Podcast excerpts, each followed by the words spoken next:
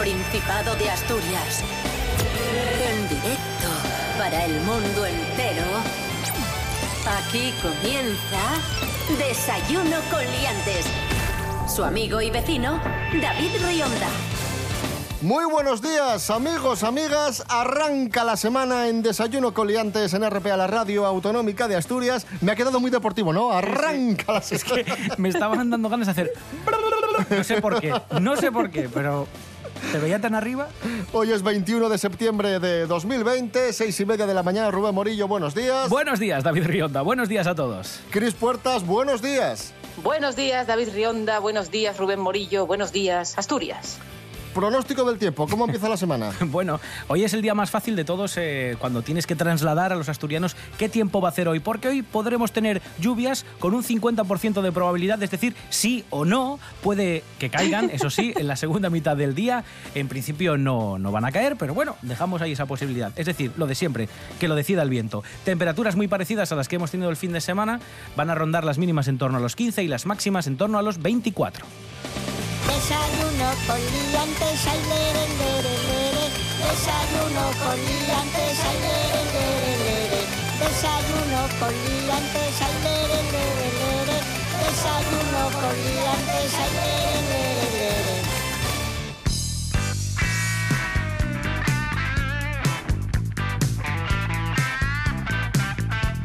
Comenzamos hablando del coronavirus en Asturias. La Guardia Civil ha detenido a dos personas por robar gel hidroalcohólico y mascarillas.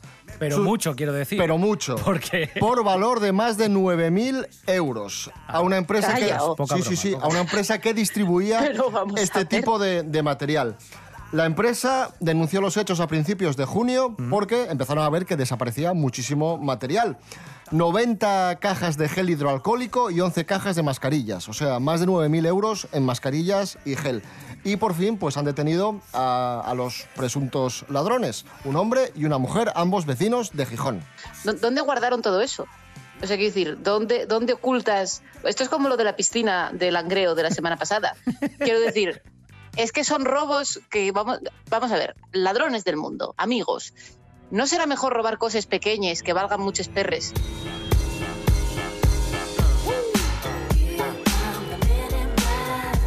Ay, Dios mío. Bueno, hablamos ahora de- del teletrabajo. Tenemos eh, un estudio, los datos de un estudio de Randstad que revela que Asturias es la tercera comunidad autónoma en teletrabajo por detrás de Madrid y. Cataluña. Un 16% de los ocupados trabajan desde sus casas. Cada vez más personas, cada vez más asturianos, más asturianas, trabajan desde casa y es normal porque el paradigma del empleo ha cambiado con la crisis del coronavirus y esto va a ser una tónica habitual y al alza. Sí, tenemos muy identificado que en Asturias tenemos grandes fábricas, eh, mucha siderurgia, mucha industria grande, por así decir, pero también tenemos muchísima de, oficina, tenemos muchas consultoras informáticas y toda esa gente puede trabajar desde casa.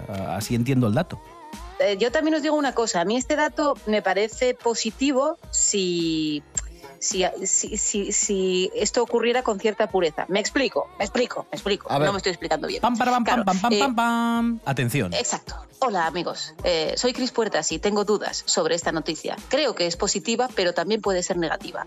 ¿Estamos en Galicia? No, estamos en Asturias. Eh, creo que hay muchos trabajos que se pueden hacer desde casa, eh, que además contribuyen a llenar esto que dicen de la España vaciada, de que tú puedas vivir en una casa de campo y dedicarte tus ocho horas al día con el con tal. Eso es bueno para pueblos pequeñitos que necesitan que vaya gente joven, con hijos, etcétera, para poblarlos, ¿vale? Y también es muy bueno porque te ahorras tiempo de transportes, etcétera, en, en trabajar. Y hay muchos trabajos que podrían hacerse así, tendrías tus ocho horas de trabajo y no gastarías tiempo en desplazamientos, etcétera, etcétera, etcétera. Bien, esto sería lo ideal. A mí lo que me preocupa que es que como esto, en vez de ir adaptándolo con el paso de los años, lo hemos hecho a lo bestia porque ha habido una pandemia de por medio, ahora de repente trabajar desde casa implica estar disponible 24 horas desde tu casa, poder responder un email en, cualquier momento que tú estés, como total estás en casa, que es donde trabajas, pues da igual. Y a eso me refiero con todas estas cosas. One more time.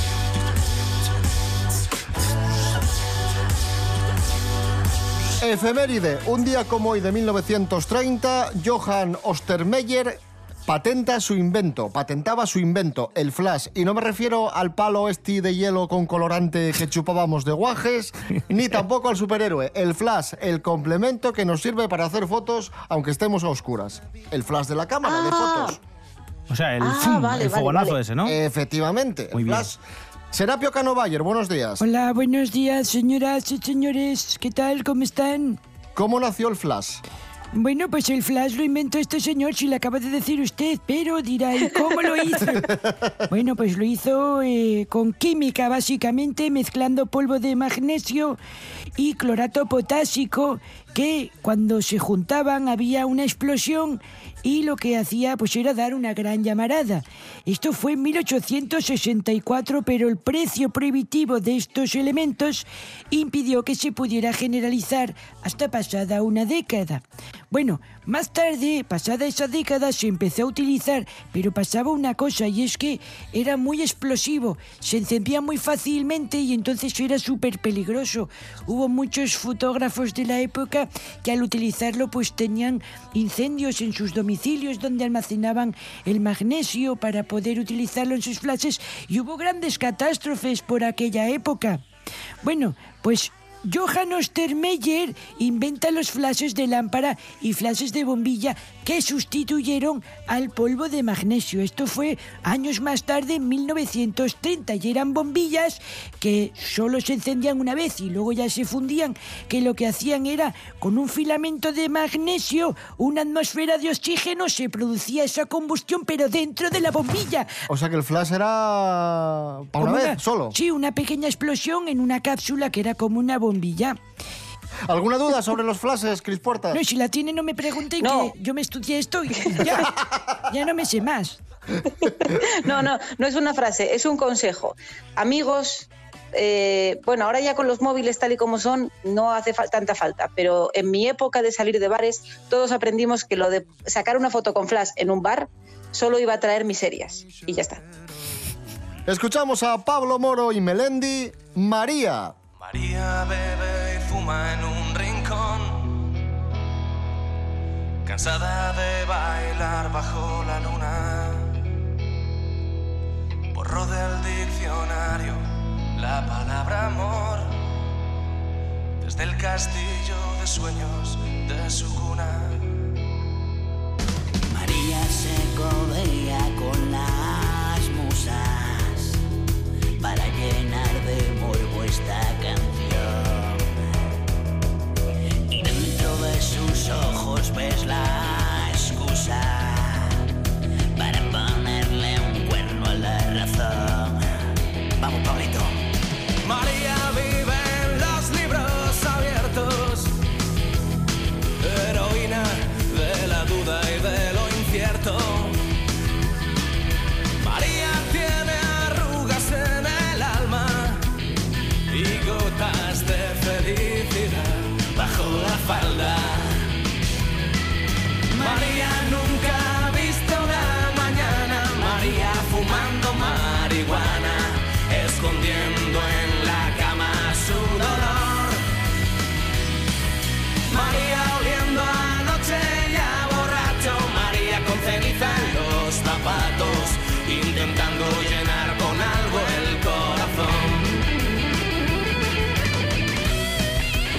Hablamos de gastronomía en Desayuno Coliantes porque tenemos la mejor fabada del mundo y el mejor pote asturiano. Bien. Toma. Atención. Campeonato del mundo de fabada o, o el premio a la mejor fabada del mundo ha sido ganado por el restaurante Sidrería El Cruce de Soto del Barco. ¿Vale? La final se celebró en Villaviciosa, participaron 25 establecimientos. Este concurso, el de la mejor fabada del mundo, se celebra desde 2011 y está organizado por el ayuntamiento y la empresa Gustatio. Y el mejor pote asturiano lo ha ganado el Palacio de Meraz de Tineo, tercera edición del Campeonato de España del Pote. Así que nada, enhorabuena. Repito, tomad nota por si la queréis probar. Restaurante Sidrería El Cruce en Soto del Barco, mejor fabada del mundo. Y Palacio de Merás en Tineo, mejor pote asturiano 2020 en el Campeonato de España. Y atención porque, hilando con esto, os comento una noticia que publicó hace días la Nueva España y que causó mucho revuelo en redes sociales. Y es que varios eh, cocineros proponían sustituir el chorizo y la morcilla de la fabada Sí. por coliflor y brócoli ¡O me venga! para que sea más cardiosaludable. ¡O me venga! Y esto ya te puedes imaginar, eh, causó mucho revuelo. Venga, eh. Dijeron, el sabor es parecido, pero bueno, claro. ¿Pero quién- quién- qué, qué sabor es parecido? Lo dijeron ellos, Pero, sí. pero, ¿quién- pero, pero ese señor no tendría papilas gustativas. ¿Cómo que sabe ver, parecido? vamos a ver, no puede saber parecido. tranquilo. ¿Qué es saludable? Tranquilos, Te lo compro. Pero tranquilos. parecido no sabe, ¿eh? Tranquilos, vamos a ver. Yo creo que es un problema de nomenclatura. Esto es como lo de la, pa- lo, lo de la paella en Valencia, ¿sabes? Que es como, de, eso no es paella, ¿vale? Arroz con cosas. Pues aquí lo mismo. Fabas con cosas. O sea, quiero decir, si el problema es que lo llamemos fabada, faves con coses, ya Ell- está. Ellos dijeron que, era, que es una fabada saludable con un sabor muy similar al de la fabada. Ah, si- similar me, va, me va gustando. Me va gustando más similar, parecido, se acerca, no tiene nada que ver, también podría ser. Pero hombre, que digan que sabe igual, con brócoli, hierbas y no sé qué más cosas. es que Tenían que ver estos, la fabada que hacía mi tía María Luisa, la de Aramil. que- la de los libros. La de Aramil, no. ¿La de los Es que libros? mi tía María Luisa, la de Aramil, echaba en la fabada eh, cinco chorizos, ocho morcillas. ¿Ves? Eh, mm, Claro. Bueno, bueno, aquello era, había, tenía como seis dedos de grasa la Quizá fabada. tam- tampoco, tampoco Claro, hay No, no, que- aquella, aquella Porque- era la contundente. fava ya, guarnición. ya te lo digo yo. Fabada aquella, de miocardio tampoco, o sea, no nos vayamos a pasar. aquella era tela. Pero hombre, decirme que, que con brócoli que sabe igual, no te lo compro, lo siento.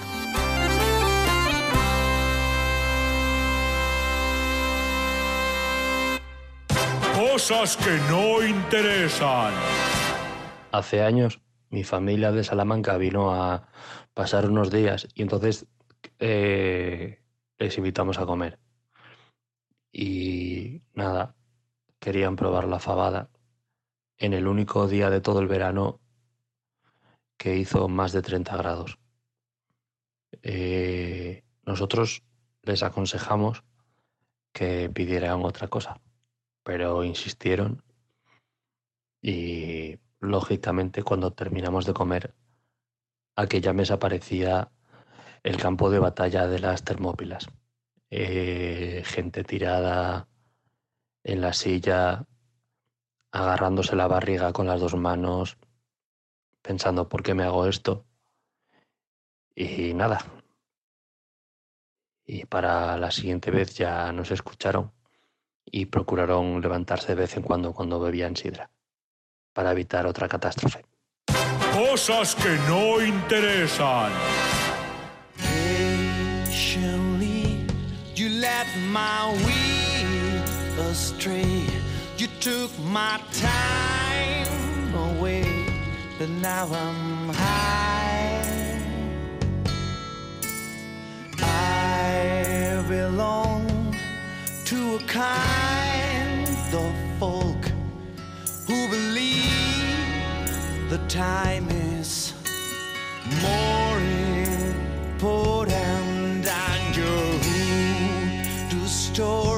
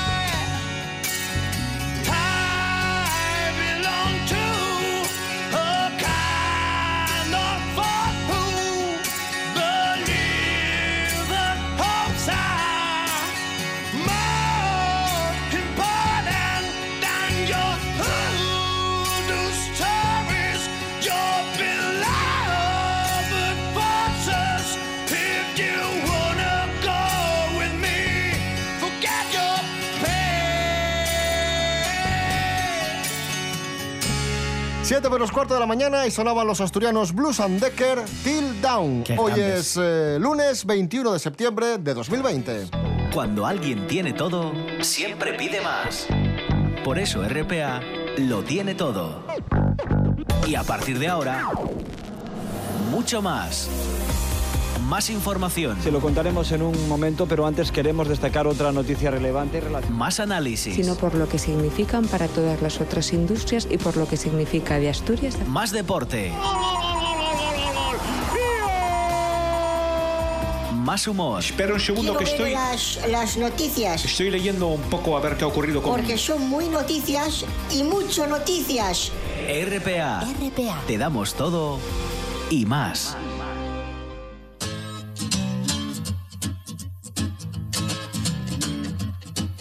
El Sporting de Gijón ha hecho un fichaje, ha fichado a Kumik. Kumic. Ay, me gusta el nombre. Sí, es un extremo serbio, eh, muy joven, Nikola Kumik, llega procedente del Olympiacos, maneja las dos piernas, es muy rápido, juega Muy por las bien. dos bandas, bien, pues tiene buena pinta, ¿no? A ver qué tal sale, es internacional sub-21.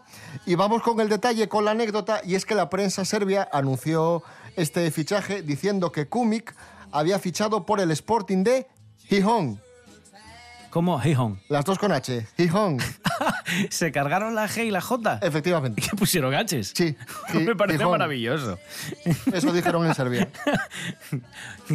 Alguien se Pero lo Mor, pronunció. claro, para, no, para no confundirte, claro, entre la G y la J, que uno siempre, siempre dices, mira, las dos mal, pero triunfando, ¿sabes? O sea, que si voy a hacer una falta de ortografía, que vaya a tope.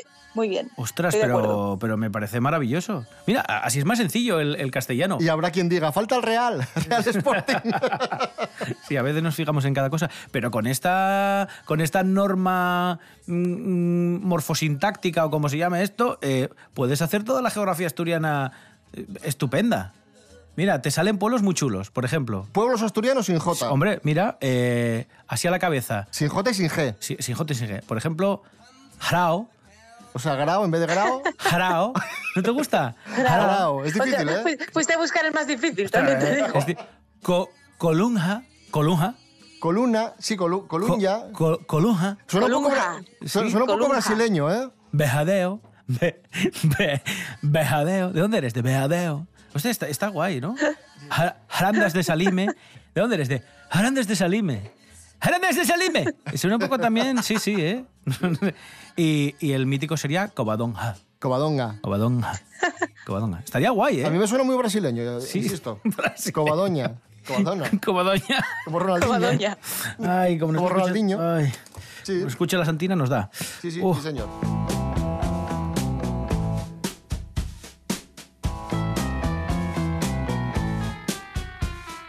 Tenemos otro aniversario. Antes os contábamos, eh, os hablábamos de la invención del flash.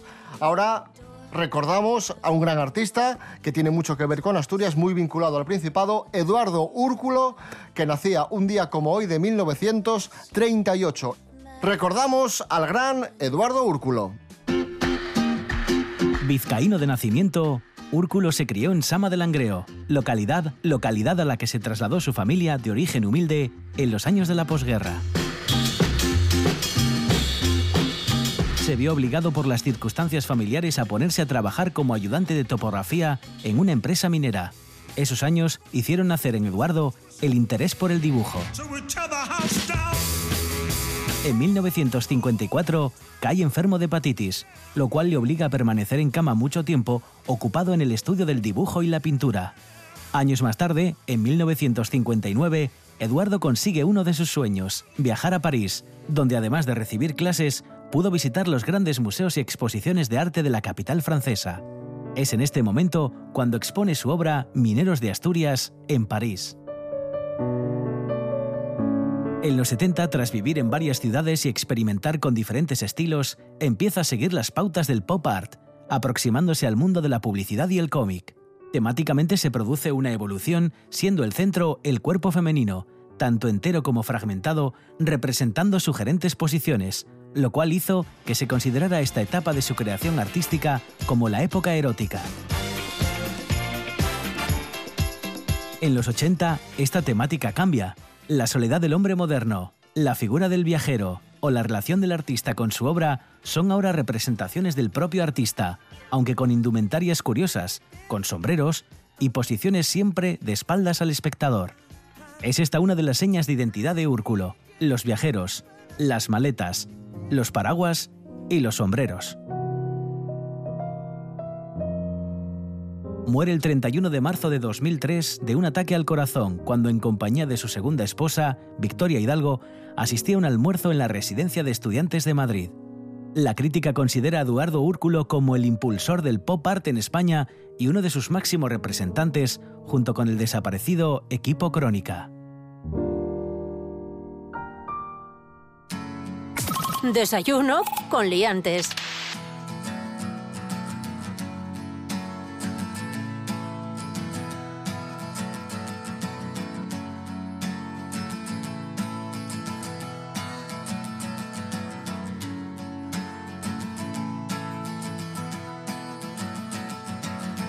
Today is gonna be the day that they're gonna throw it back to you.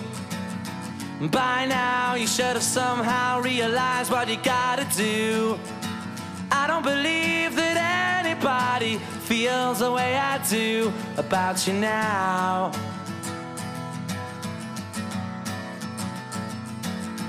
Backbeat, the word is on the street that the fire in your heart is out.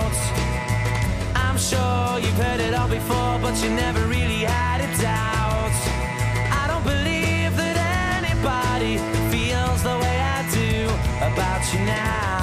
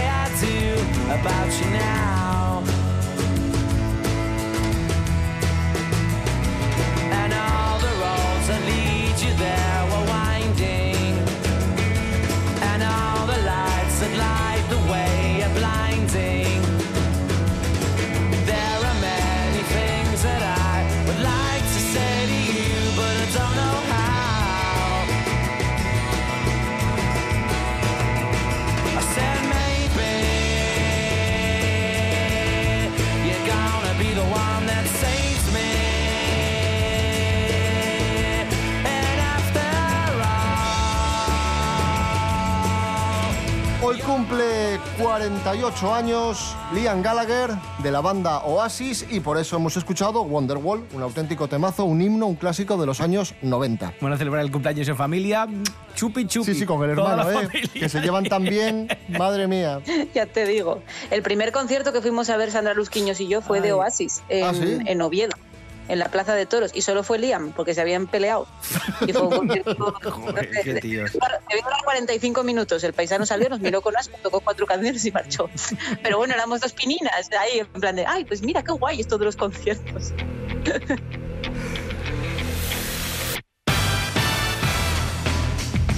Cris Puertas, ¿tú cuando ligas qué cara pones?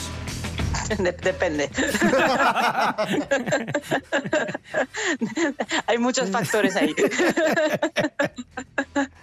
Es que, según la Universidad de Kansas, las mujeres tienen gestos faciales concretos cuando están ligando. Atención a esta investigación que nos cuenta Rubén Morillo. Adelante. Sí, el equipo científico de, de la Universidad de Kansas utilizó una, una herramienta, un programa que se llama Facial Action Coding System y identificaban las expresiones faciales más comunes en el momento del cortejo, ¿vale?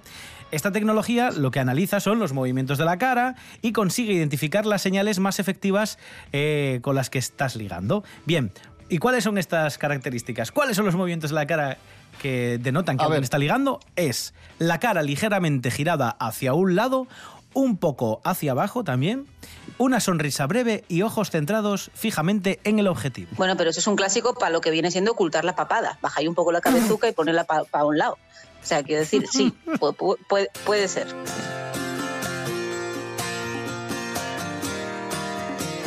Tenemos otra investigación científica absurda. Si duermes así, es el, atención al titular, si duermes así, estás destinado para el éxito. Uy, a ver, esto me interesa. Investigación. Dale, dale. Hablo de la postura. La postura con la que duermes, cuidado. Sí, sí, sí, son de esos titulares que ya te, te desechan como ser humano. Ya dices tú, uff, Una encuesta Yo que, relacionada. que lo Sí. sepáis, espera, to- to- todavía no sé qué es, lo, es qué es lo que va a decir este estudio. Si coincide con cómo duermo yo, voy a decir que el estudio tiene razón. Y si no coincide, voy a decir que es una bazofia. Ya que lo sepáis ya. Vale. Pues eh, el 30% encuestaron a varios británicos, ¿no? El 30% de los que ganaban más de 55.000 libras solían dormir con sus brazos y piernas extendidos. Vale. Y el 30% de los que ganan menos dinero dormían en posición fetal. O sea que tienen más éxito los que duermen espatarrados. Pero por el dinero. Bueno. Porque el porcentaje andan ahí, ahí, ¿eh? Sí, sí, el sí. porcentaje tampoco es que sea muy diferente entre unos y otros. Lo que sí que es cierto que es, es curioso que, que, se los que duermen Pero el éxito, Sí, sí. el éxito, el éxito en este rollo ye les perres. O sea, Monetario, no ye sí, los sí. más felices, ni, ni lo- los que más trincan, Vamos ni a nada, rehacer el titular. Perres. Eso, Vale. vamos a rehacer el titular. Los que duermen espatarrados ganan más dinero, según esta Pues investigación. mi perro, mi perro debe ser millonario a unos niveles que flipáis. O sea, yo nunca he visto semejante grado de, de- de amplitud para un bicho tan pequeño. Tiene cierta lógica, ¿no? Los millonarios tienen habitaciones tan gigantes que se pueden permitir camas de estas king size 3x3 que, que, evidentemente si la pones en una habitación de un piso normal asturiano, pues, pues la tienes que poner en diagonal porque no te entra. Que yo es una de las cosas que hice cu- cuando estaba amueblando eh, el dormitorio, dije, quiero la cama más grande que, que haya, como se suele decir, en, en el Ikea. Y mi madre, ¿para qué quieres una cama tan grande? Pues para echarme así. Para espatarrarte. Porque esto llama al dinero. para ganar dinero. Claro, Dinero llama dinero. Pues ahora, ahora Rubén, cómprate un gato. Y bueno, cómprate, adopta un gato, quiero decir. Y ya verás como todo el espacio que tienes en la cama, por algún motivo, de repente estás Es tú poco, durmiendo ¿eh? en una esquina. Sí, sí, sí, sí. Pero, pero no te digo yo un gato gigante de estos de, de- No, no, un gatín, el más pequeño que vea, ya verás. Ya verás cómo duermes incómodo. tú. Es magia, magia.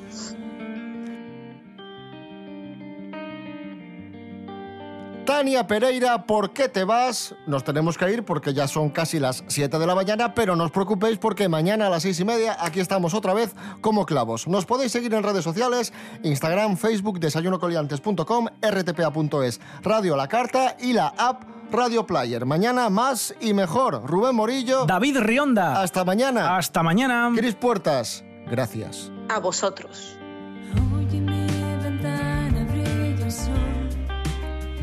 el corazón.